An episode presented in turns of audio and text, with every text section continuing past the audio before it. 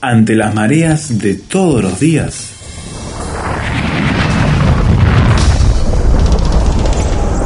Llegamos a tierra firme.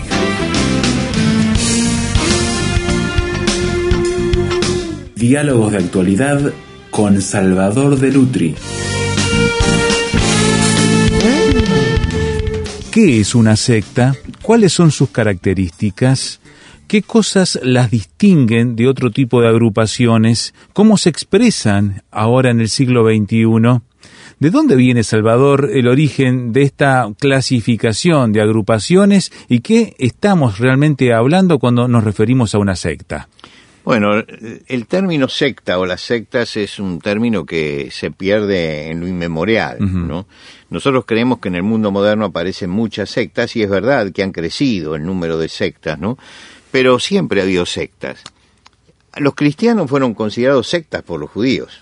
Como una agrupación desprendida del judaísmo. Claro, y por otro lado, los judíos sabían que dentro, internamente, tenían diversas sectas también, ¿no? Dentro. Ahora, la palabra secta es muy imprecisa, tremendamente imprecisa. ¿Por qué? Porque deriva del latín, significa cortar, seguir.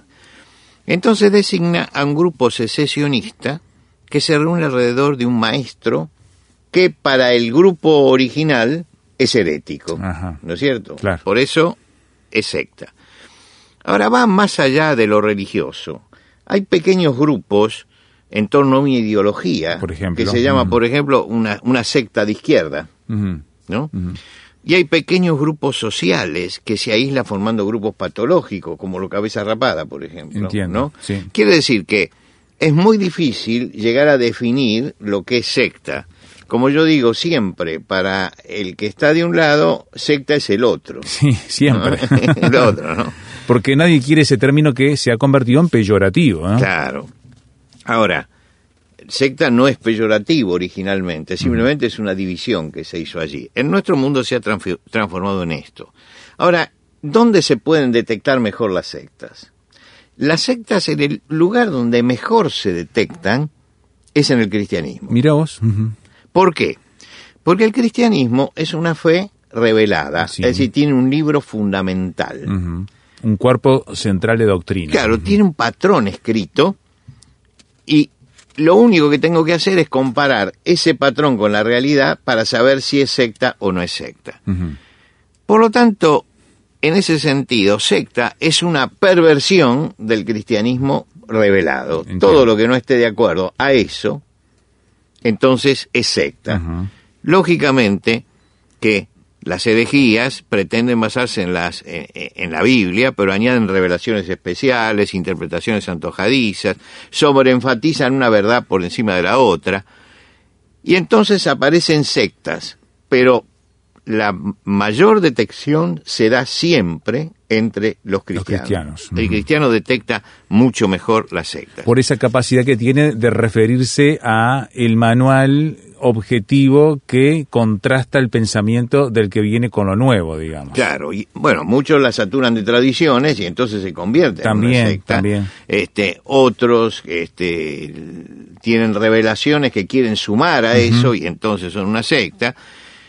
Tenemos que decir que las sectas se dan en la sociedad por oleadas y que hay nuevas formas de fe también en el mundo moderno, eh, medicinas alternativas, terapias florales, eh, dietas macrobióticas, toda la entrada del mundo oriental, del mundo oriental, diversas formas de ocultismo también que están presentes, lo que quiere decir que hay hay una gran mezcla en este presente y mientras tanto están las sectas del cristianismo. Ahora, hay que centrarse en el fenómeno sectario. Estas múltiples propuestas, ¿a qué responden? ¿Son peligrosas? Sí, son peligrosas. En, en Guyana, Jim Jones, por ejemplo, los davidianos en la matanza de Huaco, demuestra que son peligrosas las sectas, son muy peligrosas. Y esto surge muchas veces por ignorancia. El doctor César Vidal dice que una vez escuchó a una profesora de historia comentando que tenía un alumno muy cordial y dijo, pertenece a una secta evangélica, ¿no?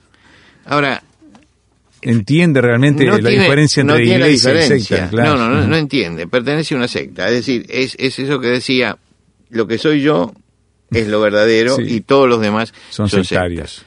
A veces, en estas sectas, el tienen que tener como características comunes. En primer lugar, hay un líder fundador. Hay que tener cuidado cuando hay un líder fundador. Se relaciona la secta no con un principio de la Biblia, sino con un nombre de una persona. Y esa persona es el profeta infalible de ese círculo. Ahí ya tenemos el principio. El profeta de la secta muchas veces tiene revelaciones o carismas especiales y genera dependencia, porque la gente empieza a decir, Dios habla y obra a través de él. Es el canal de Dios que me puede traer bendición en la vida. Cuando se piensa así, ya se ha caído en el pensamiento sectario. El punto de referencia obligado es si lo que se está diciendo está al mismo nivel de la Biblia o está sobre el nivel de la Biblia. Si la persona que habla siente que está por encima del nivel de lo que es la revelación cristiana, entonces estamos ante una secta. Si está al mismo nivel, debajo, digamos, de, de la Biblia, entonces estamos frente a una doctrina, diríamos, ortodoxa, Ajá. ¿no? Recta.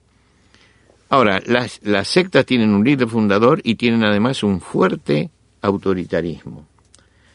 Eh, las estructuras son piramidales ejercen un control riguroso sobre el trabajo, sobre los deportes, sobre los aportes sobre todo, que son los diezmos, las ofrendas, etcétera, sobre la vida familiar. O sea, se meten en lo particular de la Eh, Claro, persona. en, sí. en muchos casos organizan hasta los matrimonios, ordenan divorcios, internación de chicos, todo eso ha pasado dentro de estos grupos.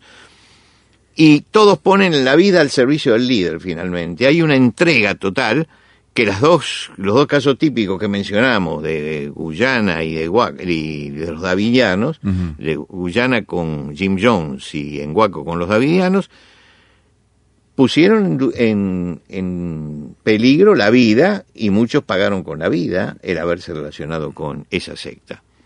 Y esto se, se logra únicamente con un trabajo muy sutil y progresivo de seducción. Y para eso hay gente que se especializa en hacer ese tipo de trabajo y por eso, a través de ellos, surgen las sectas. Muchas veces subyace el afán de poder y terminan las sectas apoyándose políticamente para poder Claro, ingresar al claro. poder, ¿no? Y en otras es el afán de lucro, los fines económicos, subordinados al tema espiritual. Y hay que tener cuidado cuando el afán de poder o el afán de lucro se meten dentro de la religión. ¿Por qué?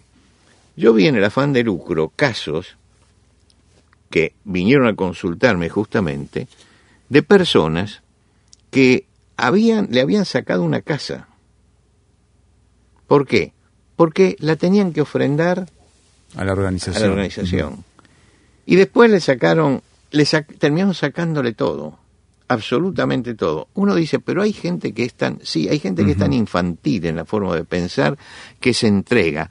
Estas son sectas que tienen fines económicos y la finalidad es cómo extraer el dinero a la gente. Y se utiliza la vía espiritual para convencerlos. Entonces se habla de la bendición de Dios. Yo escuché decir a alguien, bueno, mire, yo sé que hay que pedir por todas las cosas, pero hay una cosa por la que no hay que pedir. Cuando uno escucha hay una cosa por la que no hay que pedir, uno dice, bueno, ha descubierto algo en la Biblia Que no estaba así. que yo no conocía, ¿no es cierto? ¿Qué es la cosa que no hay que pedir? Dicen, no hay que pedir dinero. Mm. Bueno, está bien, porque puede ser la codicia la que me lleva a pedir dinero. Pero la explicación fue, el dinero hay que sembrarlo, Mm. A ver. hay que sembrarlo. Entonces usted trae una ofrenda y siembra, Mm. y eso después se multiplica. Y entonces pasa alguien y da su testimonio, de que yo tenía tanto dinero en el bolsillo y era lo único que tenía y lo puse y resulta que el Señor me dio una casa, un automóvil, esto, lo otro y claro, la gente se queda, debe ser así. Y la gente es muy crédula, mucho más crédula de lo que nosotros pensamos frente a esto. Y entonces le están sacando el dinero. El asunto es sembrar. Y lo que decía era, usted tiene que sembrar 10 dólares y va a recoger 100 dólares. Multiplicaba por 10. Lo multiplicaba por 10. Siembra 100 dólares y va a recoger 1000 dólares. Mm. ¿No es cierto? Es decir, se multiplicaba todo por 10. Usted siembra 1000 dólares, va a recoger 10 mil 10.000. dólares. Era un gran negocio esto. Claro. El asunto era que teníamos que poner, y para eso tenía que usar la fe. Ujú. Y utilizan la fe como forma de manipulación. Usted tiene fe, póngalo. No tiene fe, bueno, viva en la pobreza. El hombre de fe es el que se enriquece. Entonces ponga todo lo que tiene. Qué presión. eh. Y entonces ejercen una presión terrible. Para colmo esto lo acompaña siempre con testimonios, ¿no? Que apoyan lo que el predicador está diciendo, diciendo, a mí me pasó esto, a mí me pasó aquello. Yo recuerdo que una vez fui, fui a un lugar donde eh, decían eso. Y estábamos con un amigo que estábamos analizando y había alguien que daba testimonio y decía, yo puse el dinero y Dios me dio un anillo y después puse el anillo y Dios me dio la casa y puse la casa y Dios me regaló un, un este, ¿cómo es? Una, una, un lugar de, de esparcimiento para toda la familia, lo que se llama quintas en Argentina Ajá. y haciendas en otros Sí, sí. lugares. Es decir, Dios le había multiplicado todo, ¿no? Y mi amigo decía, bueno, ahora que ponga él lo que tiene, a ver cómo se lo multiplica, pero que no me diga a mí que yo ponga lo mío. Claro. ¿No es cierto? Te- Tenés que tener este, conciencia de lo que estamos haciendo. Ahora, no siempre se generan sectas y hay momentos en la historia en que crecen como hongos en medio de la lluvia. Hay condicionantes. Tiene entonces. condicionantes. Hagamos una pausa, ¿te parece entonces? Y vamos a ver cuáles son esas condicionantes que hacen que sean como hongos tras la lluvia cuando surgen, la- surgen las sectas. Estamos en tierra firme, estamos con Salvador de Lutri y ya volvemos.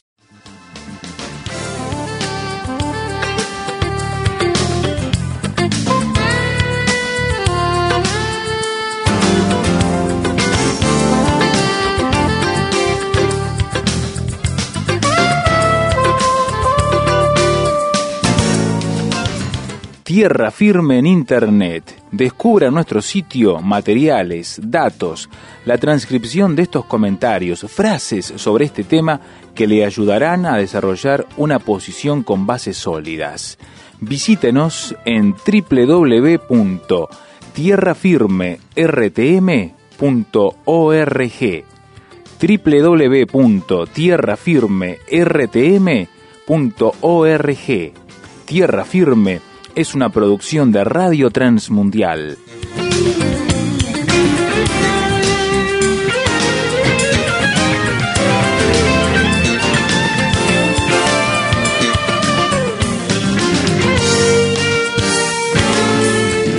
La pregunta quedó planteada antes de la pausa con Salvador de Lutri es por qué hay ciertos momentos de la historia más propicios o contextos sociales que ayudan a que las sectas crezcan, decías vos, como hongos tras la lluvia, Salvador. Sí, hay momentos en que pasa eso. En los Estados Unidos, por ejemplo, fue un generador de sectas en el siglo XIX, Ajá. a mediados del siglo XIX. En 35 años nacieron una cantidad de sectas que son fuertes hasta el día de hoy en los Estados Unidos. Ahora, ¿cuáles son los fenómenos convergentes que llevan a que nazca una secta? Esto es lo importante, ¿no? Eh, en primer lugar, en el tiempo de expansión de los Estados Unidos. Claro. Estados Unidos estaba expandiendo hacia el oeste. No quería ir del norte a su- más hacia el sur ni hacia el norte, sino que quería llevarse hasta el Pacífico. Y el objetivo era llegar al Pacífico.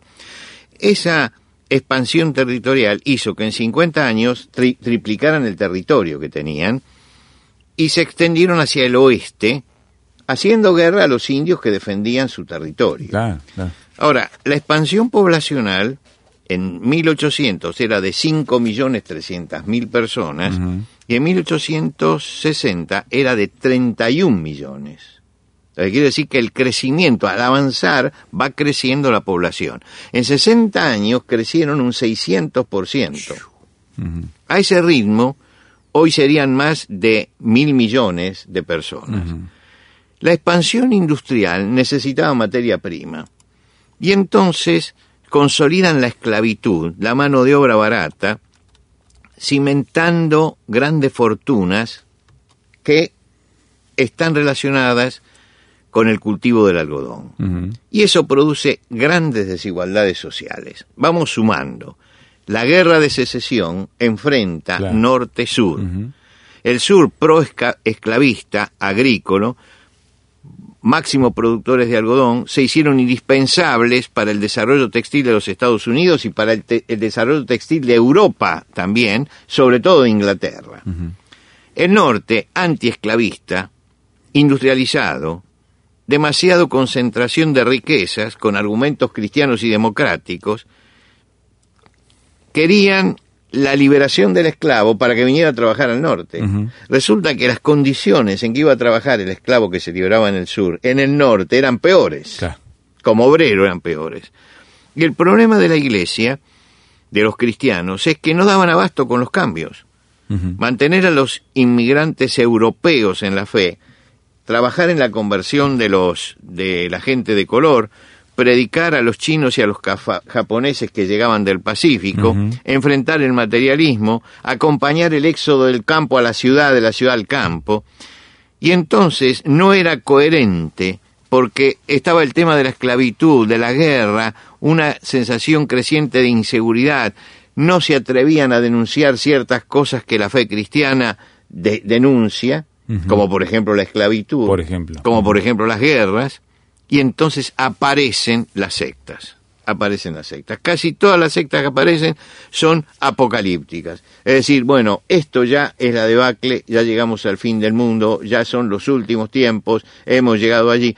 Pero no había una base sólida más que el sentimiento de la gente frente a la angustia que le producía la inseguridad de los cambios tan grandes y de los avances tan eh, rotundos que tenía la sociedad en ese momento. La suma de todas esas cosas es lo que da la llegada de las sectas. Ahora, ahí se produjo esa ola, y en esos 35, 40 años, 45 años podrían ser, nacieron esas sectas como hongos en aquel momento. Ahora, después, otras sectas que nacen en el cristianismo, como hongos, hay una segunda ola, aparece en, desde los años 50, digamos, en adelante. Ajá. Siglo XX. Claro, siglo XX. Factores convergentes son que nacen después de la Segunda Guerra Mundial. Entiendo.